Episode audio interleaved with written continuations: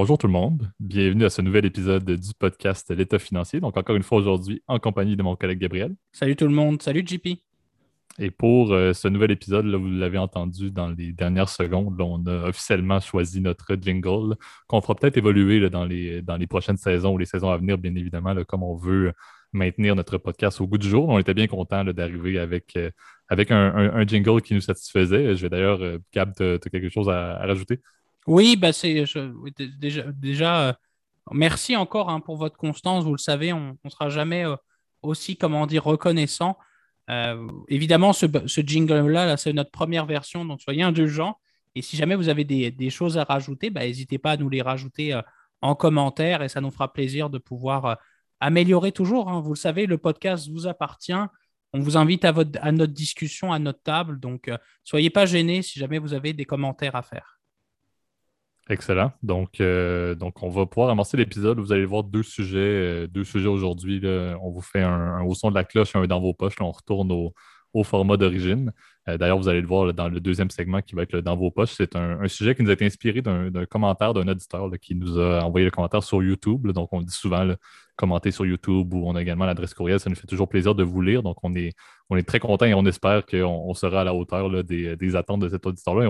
À nouveau, on le remercie. Je le remercie, mais Gab aussi, je sais, euh, pour, pour le commentaire et pour le, sujet. On est très content justement de cette, de cette rétroaction-là. Puis, euh, comme je disais, on, espère et on, vous, le rappelle de le faire également s'il y a des sujets qui vous intéressent pour les prochains podcasts. Mais avant tout, et comme d'habitude pour le début d'un épisode, eh je vais laisser Gab prendre la parole avec le petit disclaimer pour aujourd'hui. Eh oui, oui, oui, c'est sûr que le disclaimer, on n'y échappera pas. N'oubliez pas tout ce qu'on parle dans le podcast. Il s'agit vraiment de notre opinion personnelle pour le coup. Et euh, pour le coup, ça va être très important, surtout dans la première partie au son de la cloche.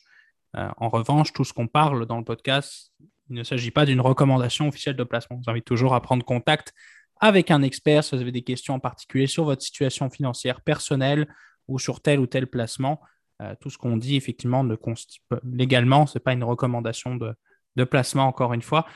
Euh, au passant, je fais une petite note pour nos auditeurs. Soyez pas surpris s'il y a un petit décalage aussi au niveau du son. On est euh, pour la première fois, on, tourne, comment dire, pour le coup vraiment à distance avec JP. je suis en vacances dans mon pays natal, donc c'est sûr qu'il y, a, 7000 km qui nous séparent. Alors, je vais essayer au maximum de pouvoir évidemment corriger le, petit délai, mais on s'excuse d'abord si jamais vous voyez qu'il y, a un petit décalage de d'une demi-seconde, par exemple. Super. Donc, euh, donc partons ça en force, effectivement, le bon commentaire et on, commence ça comme toujours et on l'aime avec le bon vieux au son de la cloche.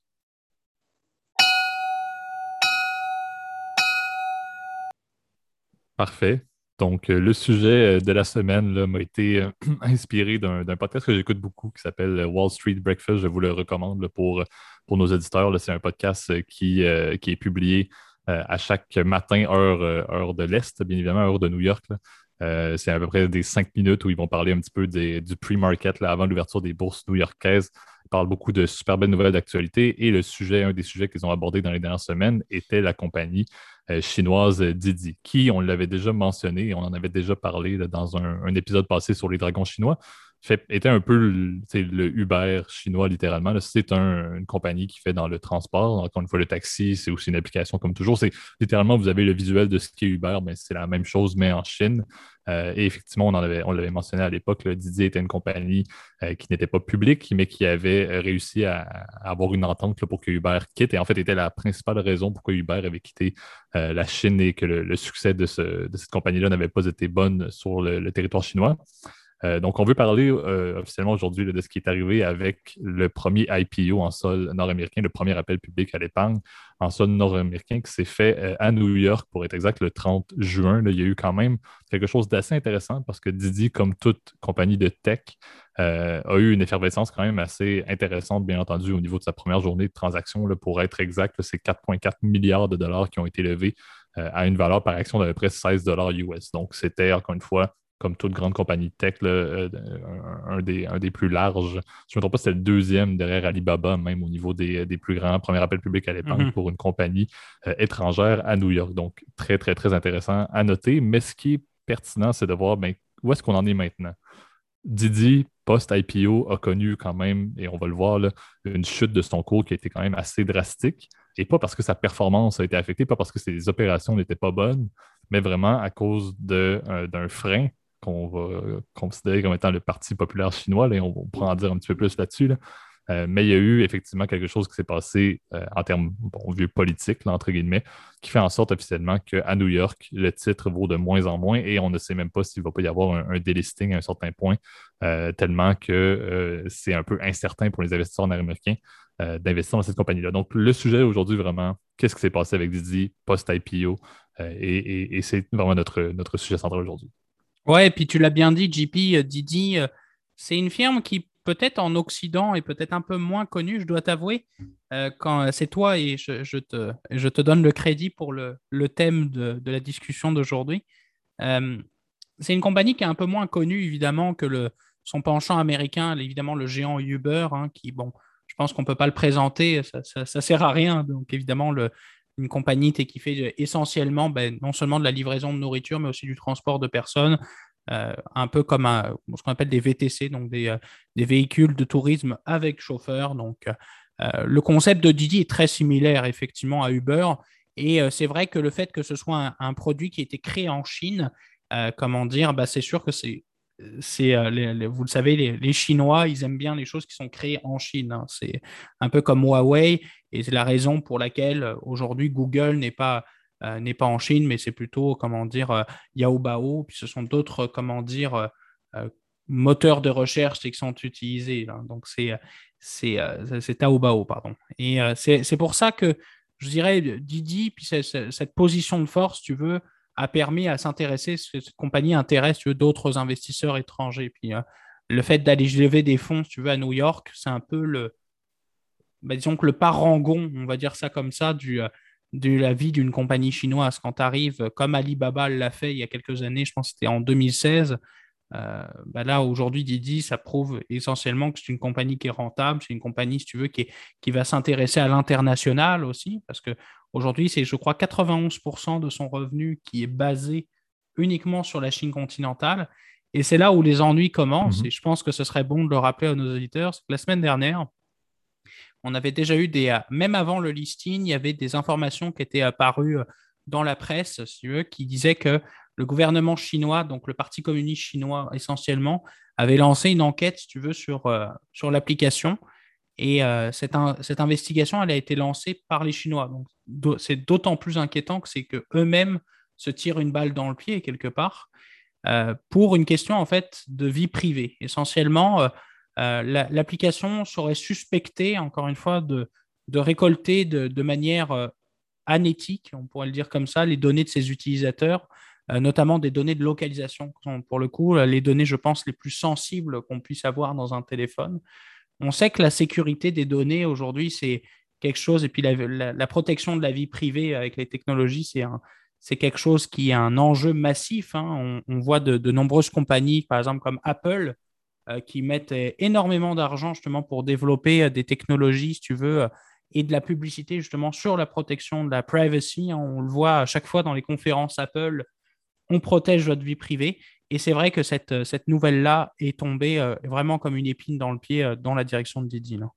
Exact. Et puis, tu sais, ce qui s'est produit, comme tu l'as dit, c'est vraiment le, le gendarme, le gendarme lié à la protection des données, encore une fois, à la cybersécurité chinois euh, n'avait pas tant soulevé, euh, si on peut dire initialement au printemps, lorsque Didier a annoncé qu'il voulait faire un IPO. Il n'y avait pas eu tant de bruit qui était sorti au tout, tout, tout début lorsque l'annonce a été faite.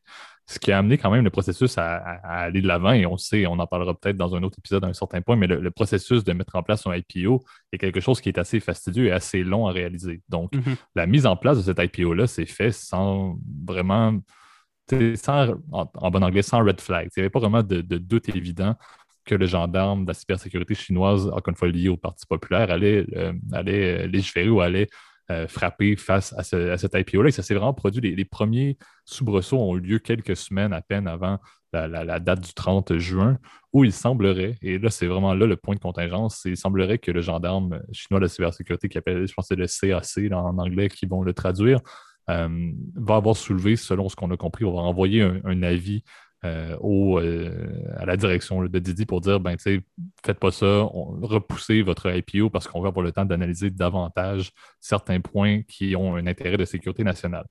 selon ce qui a été dit, et ça c'est le point vraiment clé, c'est que Didi mentionne de leur côté, on n'a rien reçu de nous et on est donc décidé d'aller de l'avant avec notre IPO sans mettre de délai parce qu'on n'a rien reçu, ce n'était pas vraiment des avis euh, majeurs qui mettaient à risque à ce point-là notre, notre IPO, donc ça a eu lieu. Et c'est là le point de contingence majeur, c'est il y a vraiment deux forces de frappe et, encore une fois, il y en a qui vont être très pro, ben, le CAC fait ça encore une fois pour la sécurité des données parce que euh, les, principaux actionnaires vont être nord-américains, vont être occidentaux dans le listing euh, new-yorkais, bien évidemment. Donc, c'est une forme de risque que les États-Unis, entre guillemets, puissent avoir accès à de l'information euh, quand même clé, comme tu as dit, sur la géolocalisation, par exemple, d'un paquet de personnes, de millions et de millions de personnes en Chine. Donc, il y, a, ce côté-là qui est analysé. Et de l'autre côté, il y a le côté de la direction et des investisseurs privés de Didi pré-IPO qui semblerait ont fait peut-être un peu euh, de, vision avec des œillères un petit peu. On n'a même pas regardé et n'ont pas pris en considération réellement l'avis euh, du CAC euh, chinois parce que concrètement, eux, ils voulaient profiter, encore une fois, de ce listing-là. Ils voulaient aller obtenir un, retour sur leur investissement privé, encore une fois. et un des points clés, c'est ça, c'est que en 2018, en 2019 et en 2020, le net income, le résultat net était négatif. Ils ont eu des pertes nettes dans cette compagnie-là depuis euh, trois ans et c'était le premier trimestre qui a commencé 2021 qui était dans le positif officiellement au niveau de Didi. Donc, c'était un moment qui était vraiment idéal. Pour être exact, c'était 1,6 milliard en 2020 de pertes, 1,5 milliard en 2019 et 2,3 milliards en 2018, alors que là, il était enfin dans le positif euh, début, euh, début 2021. Donc, il y a vraiment ce point-là de dire, ben, il y en a qui vont mentionner la direction savait un peu qu'il y avait un risque. La direction a décidé on va aller de l'avant parce qu'on a des actionnaires comme SoftBank, comme même Uber, qui avait une part dans la compagnie pour que Uber quitte le marché chinois. Didier avait dit parfait, on vous donne 15 de la compagnie au niveau des parts privées. Donc, il y avait plusieurs gros poids lourds des investisseurs et de la direction qui voulaient aller dans le listing, qui voulaient aller, en, bon anglais, le cash out, mais obtenir un retour sur leurs investissements dans Didi en termes de listing public et encore plus, je pense que c'est le CEO et le, COO de Didi se sont versés une quantité épouvantable de stock options euh, en salaire. C'était épouvantable. Je, vais essayer de vous retrouver la statistique exacte dans, les, dans, les, prochaines minutes, mais c'était des, millions et des millions et des millions de dollars. Euh, pour être exact, le total, en fait, pire que ça, pour l'ensemble des senior executives, c'était 3 milliards de stock options qui a été euh, donné en salaire au cours de 2010, mais je pense que sur la période 2019-2021 ce qui fait en sorte qu'eux aussi avaient un intérêt énorme à ce que ça devienne public pour, encore une fois, aller chercher la liquidité, aller, aller cash out, aller obtenir plus de stock ou du moins vendre des parts, encore une fois. Donc, il y a vraiment ce clash-là entre le débat de dire certains sont très, ben, la Chine, encore une fois, joue leurs propres intérêts par le CAC, ils sont prêts à faire détruire une compagnie qui était un de leurs fleurons euh, nationaux. Et de l'autre côté, il y a ben, en même temps les gestionnaires et les grands actionnaires de cette compagnie-là, de Didi, avaient un intérêt et, ont vraiment travaillé sans considérer les, les, red flags en ayant des œillères, en disant on va de l'avant avec le listing, on prend le risque parce qu'on veut faire de l'argent. Oui, puis tu l'as bien dit, je pense que la, meilleure façon de voir, si tu veux, l'inquiétude des investisseurs, mon cher JP, c'est d'aller checker tout simplement la courbe des prix. Hein, pour, surtout pour une entreprise récente, vous le savez, ces dernières années, quand on a un IPO, souvent, il y a des primes, des, montants très importants qui vont être en plus du prix de départ de l'action, donc le prix de levée de l'entreprise. donc souvent, ce genre, de, par exemple, je ne sais pas, Dropbox, par exemple, ces dernières années, Spotify, euh, comment dire, euh, évidemment Facebook, etc., Google, euh, c'est des entreprises qui, à chaque fois, si tu veux, l'action augmente plus effectivement que le prix d'introduction. C'est évidemment, c'est quelque chose de très de très normal, surtout dans le, dans le domaine des technologies de l'information. On, on, pourrait se douter, si tu veux, euh, que le prix de l'action aurait dépassé le prix de départ. Alors, pour te donner une idée, c'est que le jour de l'IPO, la valorisation euh, boursière, donc, si tu veux, de Didi était d'environ 1,90 milliards de dollars, euh, soit un prix de l'action aux alentours des 18 dollars. Donc, ça, c'était 19, 17,95 très exactement. Aujourd'hui, à l'heure où on se parle, alors on tourne le podcast euh, la, veille où il sera publié.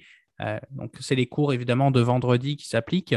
Euh, l'action est à 12,03 dollars américains par action, donc ce qui donne une valorisation de 1,27 1,278 très exactement milliards de dollars. Donc, vous voyez quand même que l'action a quasiment été divisée par deux en termes de valeur. Aujourd'hui, si tu veux, en quelques jours, il y a eu beaucoup d'inquiétudes de, qui ont été soulignées.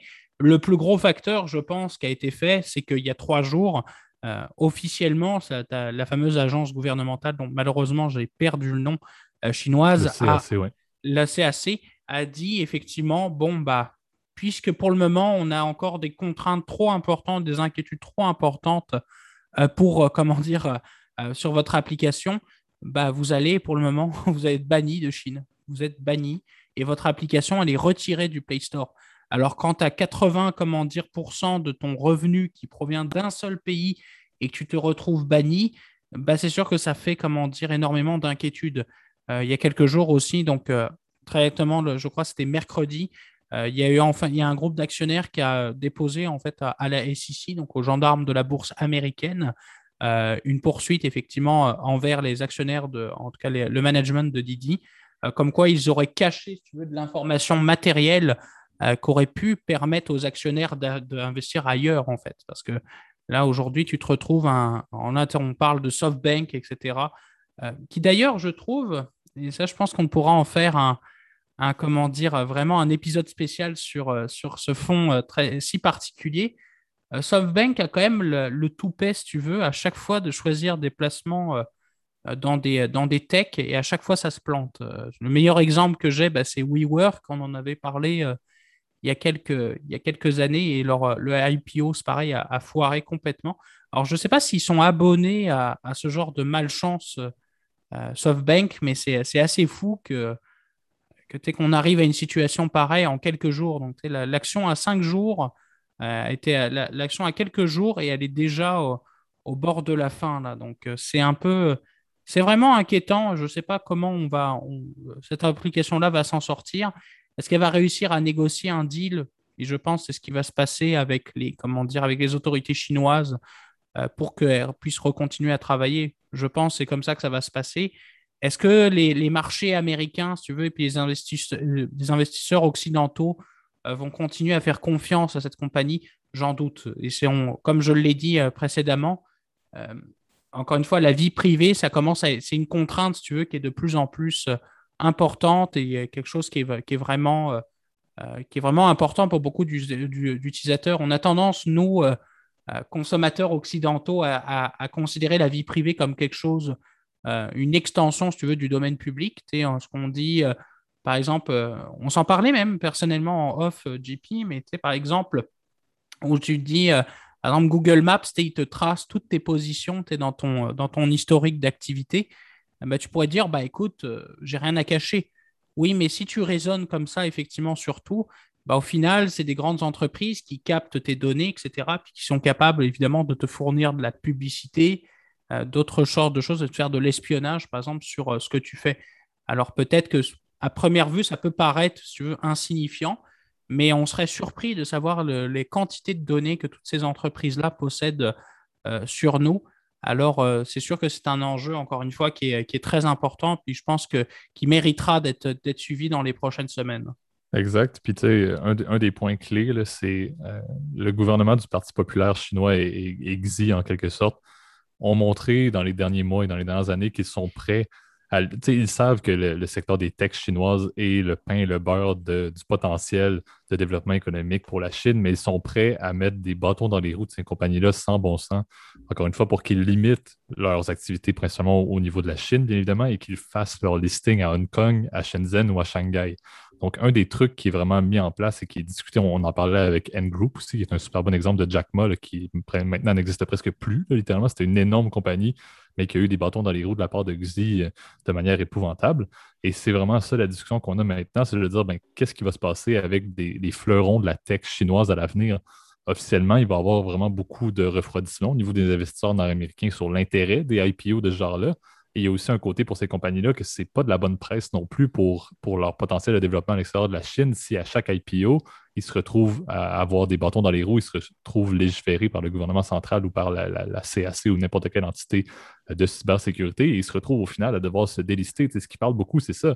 Les accords que le gouvernement semble vouloir signer avec Didi, par exemple, seraient basés sur et encore une fois, il n'y a rien qui, est défini, mais c'est une, supposition de dire ben, potentiellement qu'ils vont dire ben, il faut que tu te délistes de Wall Street, puis que tu ailles te relister uniquement à Hong Kong, à Shenzhen ou à Shanghai parce que ça, devient un peu la nouvelle normale du gouvernement central et du Parti populaire chinois de dire, ben, les techs, vous avez le choix. Vous voulez aller aux États-Unis, vous voulez, entre guillemets, avec la défense de mettre à risque notre cybersécurité, ben, parfait, on va vous mettre des bâtons dans les roues, vos opérations seront plus rentables alors que vous êtes centré sur la Chine et donc vos investisseurs vont plus être intéressés. Et comme tu l'as dit, comme le stock de Didi l'a fait, ça va perdre des vingtaines de pourcents en quelques jours. C'est la même chose qui va se produire. Donc la grande discussion, c'est ça, c'est de dire est-ce que cette espèce de clash-là qu'on sait, les, tensions politiques, les tensions économiques entre la Chine et les États-Unis ne vont pas amener officiellement d'un côté comme de l'autre, les compagnies chinoises à ne pas pouvoir solliciter ou à ne pas avoir intérêt à solliciter aux États-Unis et les compagnies américaines de ne pas avoir aucun intérêt à faire affaire ou aussi à avoir une forme de listing euh, en Chine. Donc, c'est vraiment le grand point de discussion et, c'est quelque chose que Didi euh, amenait quand même beaucoup d'intérêt euh, dans, la discussion, c'est de dire, ben, ça se reproduit et c'était pour une compagnie massive, une compagnie qui était dans des opérations qui étaient présentement rentables et tu sais, on peut comparer face à face. Uber a eu un IPO qui était incroyable. Didi aurait dû en avoir un qui était tout aussi incroyable. Donc, c'est inquiétant de voir la législation qui se met en place et les limitations. Et c'est vraiment, encore une fois, quelque chose que je vous invite à suivre fortement dans les prochains mois parce que c'est sûr que ça va être un des vecteurs clés de cette opposition-là, Biden-Xi, qui semble se, se, profiler pour les prochaines années. L'impact sur les marchés financiers qui est un peu mis de côté dans les dernières années va vraiment devenir un point important à suivre. Oui, tu as bien raison, JP. Puis euh, je pense que pour terminer, effectivement, je trouve, ça intéressant le, parallèle que tu fais avec, euh, avec euh, comment dire, les tensions commerciales et peut-être des comparables qu'il y a eu par le passé. C'est vrai que la situation, on en avait parlé avec la disparition, je dis bien entre guillemets, de Jack Ma. C'est assez similaire hein, au final. C'est qu'au final, tu collabores avec les Américains, bah, on te demande de rester dans une prison dorée en fait en Chine, ça prouve tout de même, si tu veux, que, que ce pays, malgré qu'il soit fascinant et qu'il soit une puissance économique, évidemment, euh, déjà et en devenir, bien évidemment, euh, il y a quand même encore euh, un contexte politique qui, si tu veux, tout, qui reste tout à fait préoccupant. et, je pense qu'évidemment, seul l'avenir, malheureusement, nous dira ce qui va se passer pour, en tout cas, pour Didi, ainsi que pour, pour le coup, pour Jack Ma, donc pour Ali, pour, le, pour Alibaba. Je pense qu'on a fait le tour, JP.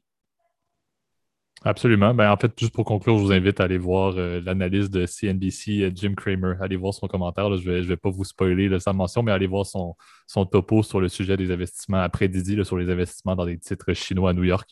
Très, très, intéressant. je me suis permis de l'écouter et, je vous le recommande fortement. Donc, Jim Cramer, CNBC. on, est, on est des habitués de Jim Cramer. On, on l'aime bien d'ailleurs. Donc, effectivement, euh, passons à notre deuxième segment, le segment dans vos poches.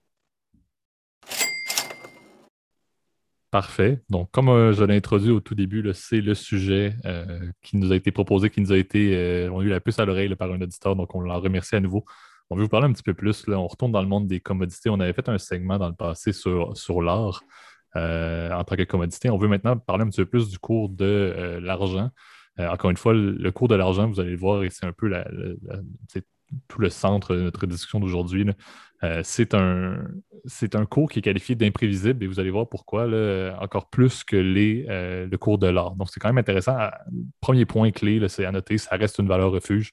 Euh, l'argent, un peu comme l'art, va être une commodité ou un, type d'investissement qui va être intéressant pour les personnes qui veulent mettre de l'argent dans quelque chose de concret, surtout dans des périodes de forte volatilité boursière. Donc, officiellement, on l'avait dit, puis ça, je fais le, point très rapidement, mais en tant que petits investisseurs, on peut s'exposer au cours de, l'argent à l'aide d'ETF ou en achetant, encore une fois, de l'argent physique auprès d'entités autorisées comme les banques. Donc, ça, c'est un peu comme l'art, ça, ne change pas.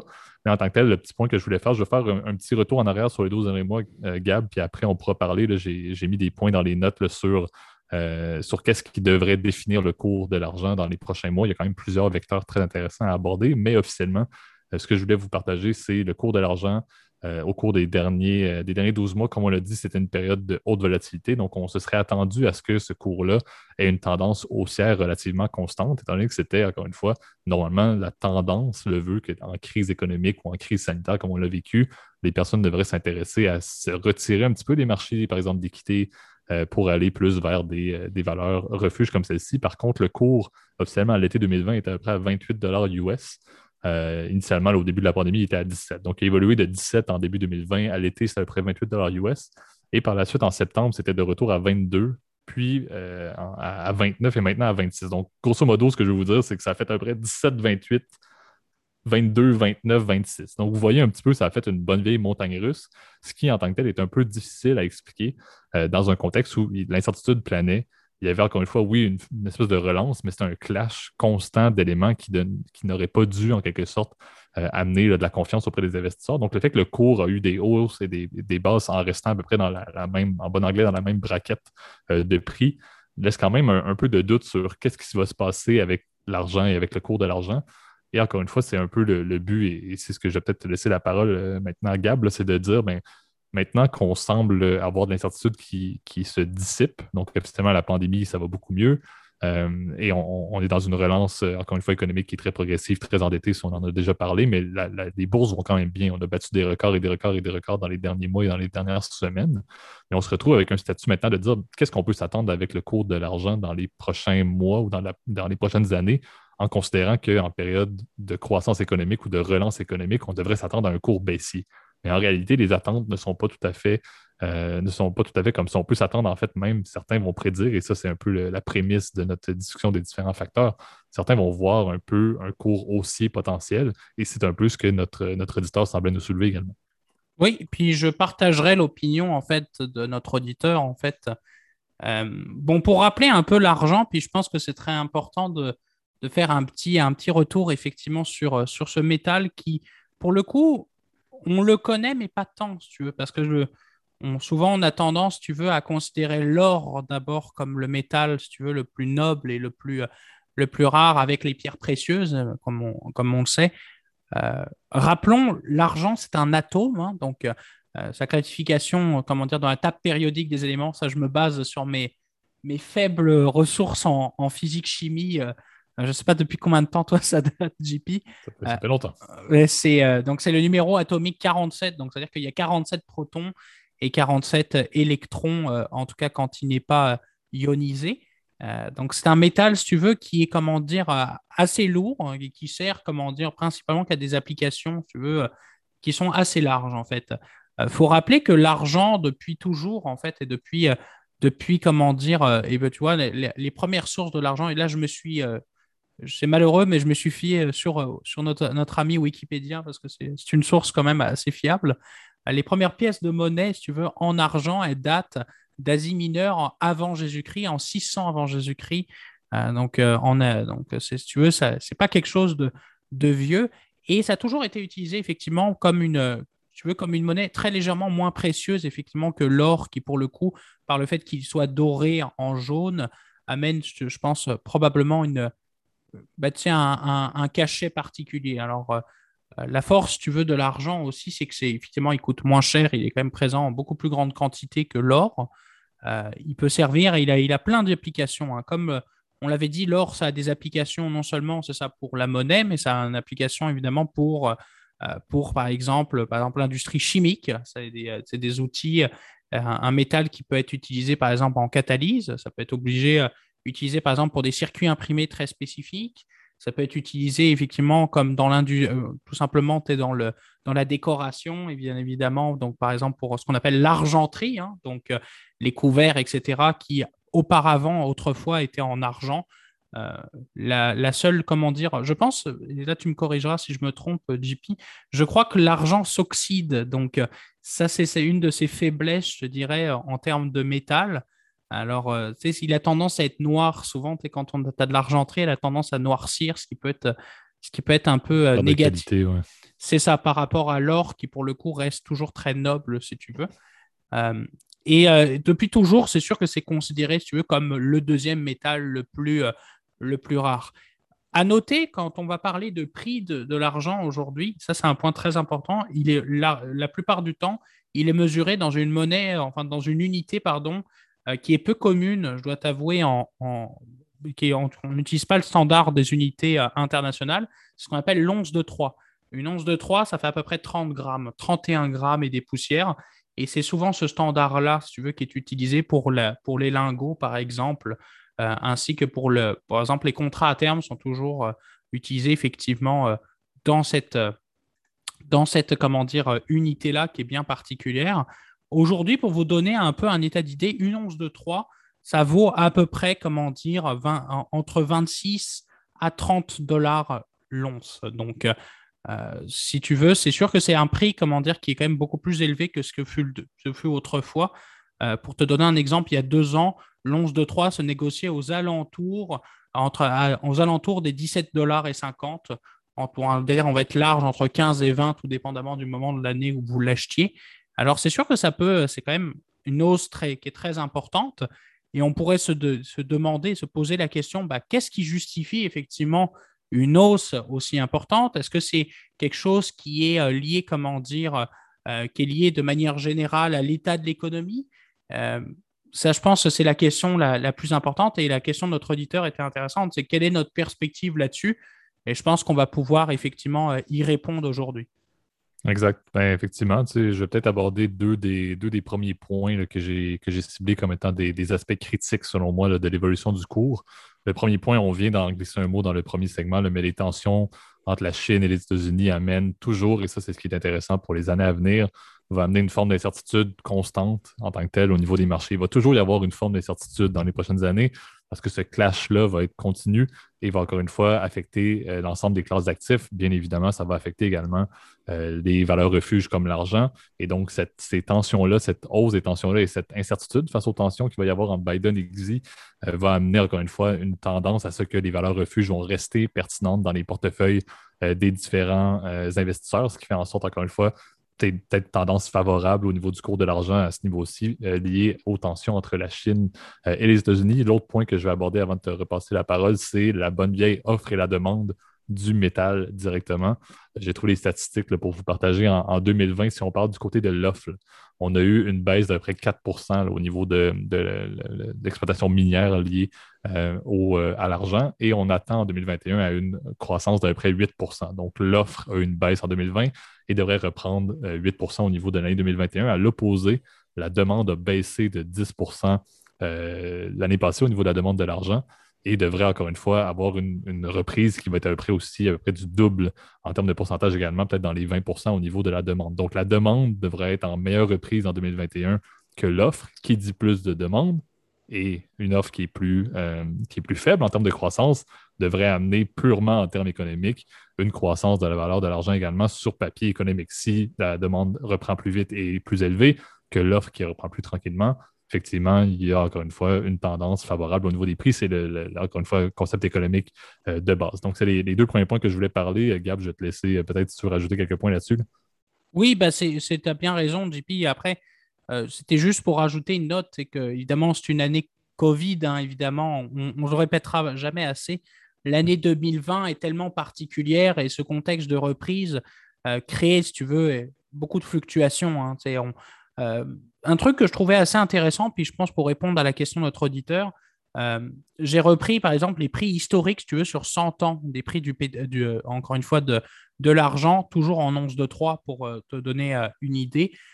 pour te donner un, un, peu un comparatif, dans les années 10, l'once de 3 était aux alentours des 20 dollars. Alors évidemment, c'était beaucoup plus important en termes de, de, de valeur de l'argent nominal, hein, évidemment, dans, dans, le temps. Alors, pour te dire que c'est un actif, je n'ai pas l'impression, si tu veux, qu'il ait gagné tant en valeur dans le temps. Et euh, il a une fonction un peu comme l'or de valeur refuge. Hein. Souvent, les gens, euh, tu veux, quand ils ont tendance, tu veux, à avoir peur des marchés de manière générale, euh, ils achètent, comment dire, des, actifs, tu veux, qui quelque part ont toujours cette valeur de rareté, si tu veux, qui est, qui est présente. C'est le cas de l'or et je pense c'est le cas de l'argent.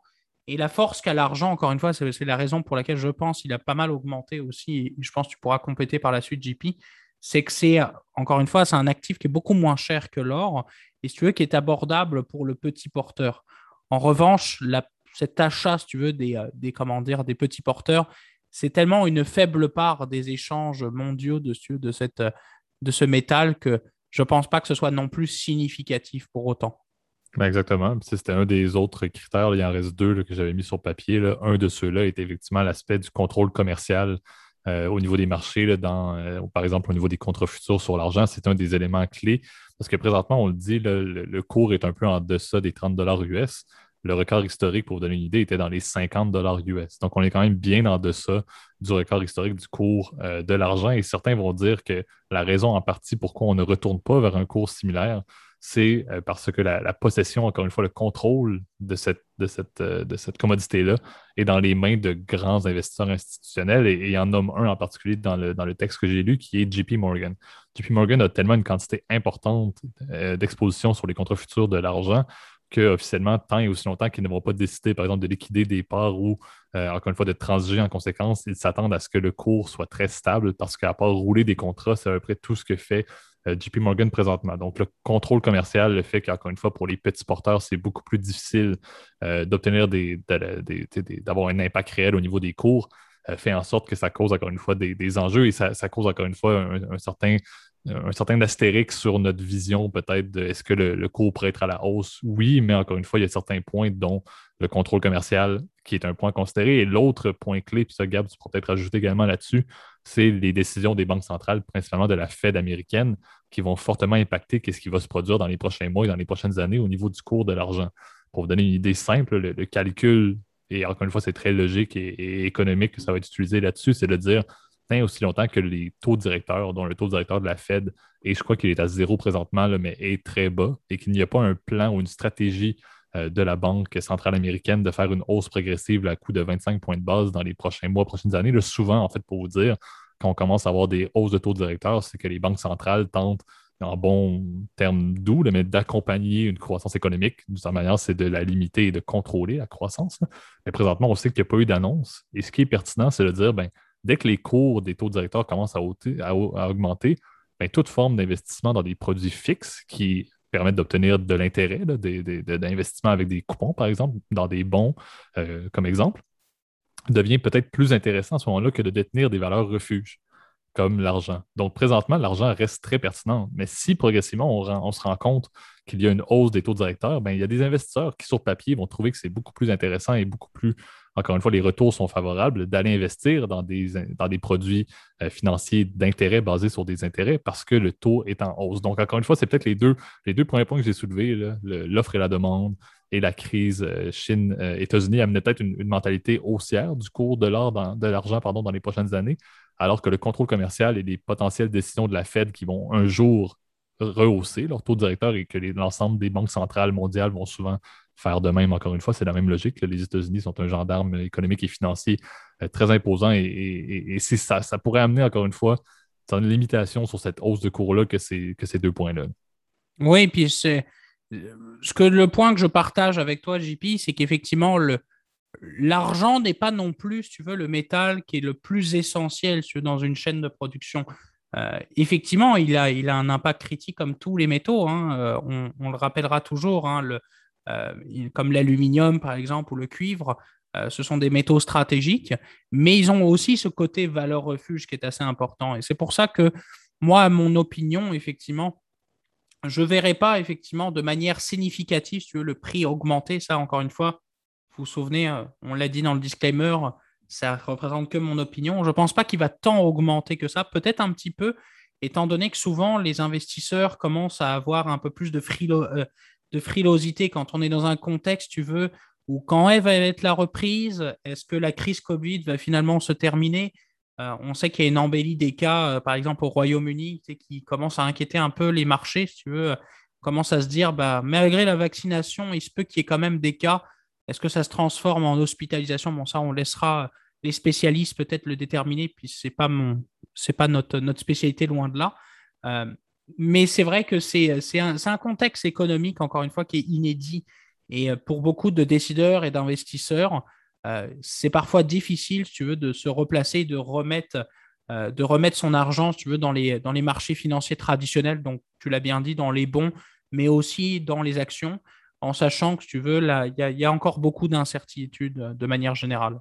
Exact. C'est le point peut-être pour conclure même ce segment-là euh, qui est très intéressant, c'est le fait qu'il ne faut pas oublier non plus que les commodités comme l'argent, c'est cyclique. Les cours ont une tendance très cyclique. Euh, donc, encore une fois, c'est très difficile de les prédire parce que lorsqu'on va entendre parler que les indicateurs, les indices boursiers sont en hausse, etc., on parle des marchés d'équité.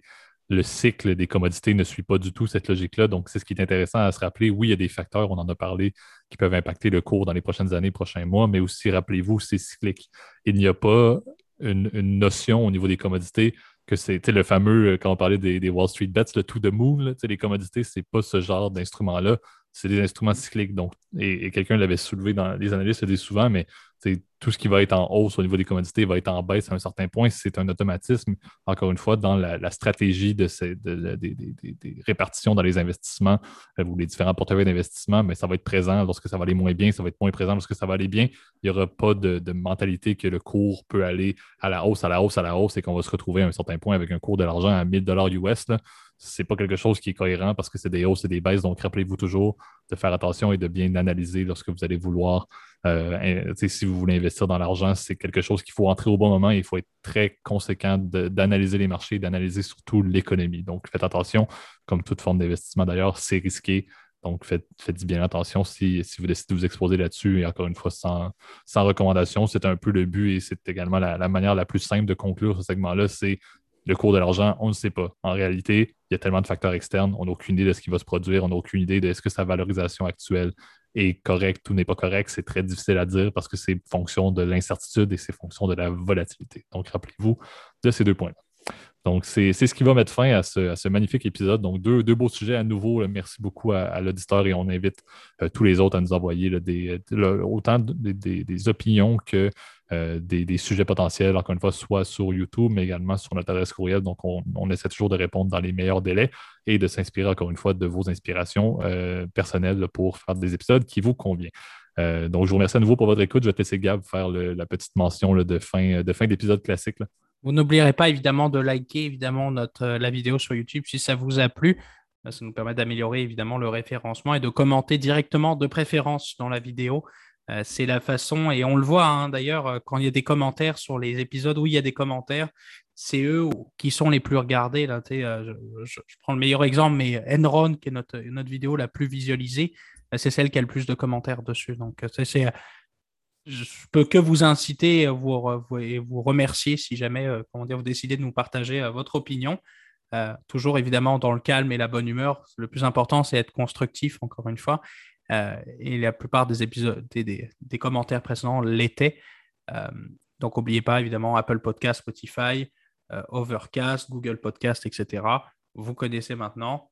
Moi, je vous souhaite en tout cas une très bonne semaine et à la prochaine. Bonne semaine tout le monde. Salut.